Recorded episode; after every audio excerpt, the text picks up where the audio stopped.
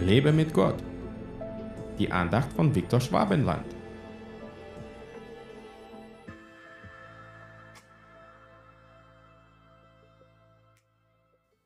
Kostbar ist in den Augen des Herrn der Tod seiner Frommen. Psalm 116, Vers 15. Bei dem Vers könnte man denken, dass unser Herr so grausam ist und uns den Tod wünscht. Doch eigentlich ist es umgekehrt. Er wünscht uns die Erlösung vom Tod. Nun, warum ist ihm dann der Tod seiner Frommen so kostbar?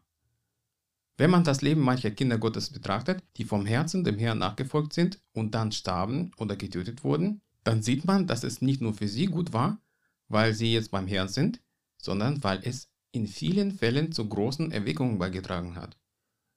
Ja, wir müssen so treu dem Herrn auf dieser Erde folgen, dass man darüber auch nach unserem Tod sprechen kann und viele Menschen von Gottes Liebe überzeugen kann.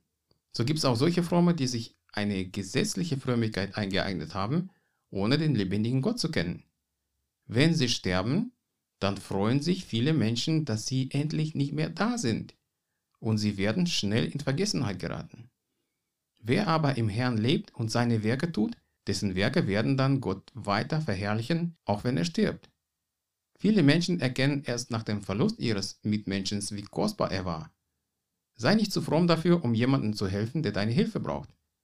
Als ich vor vielen Jahren obdachlos wurde und mich an meinen Jugendpastor gewandt habe, der ein großes Haus hatte, hat er sich nur fromm verhalten, indem er für mich betete, dass Gott mir helfen sollte, eine Bleibe zu finden und schickte mich wieder auf die Straße.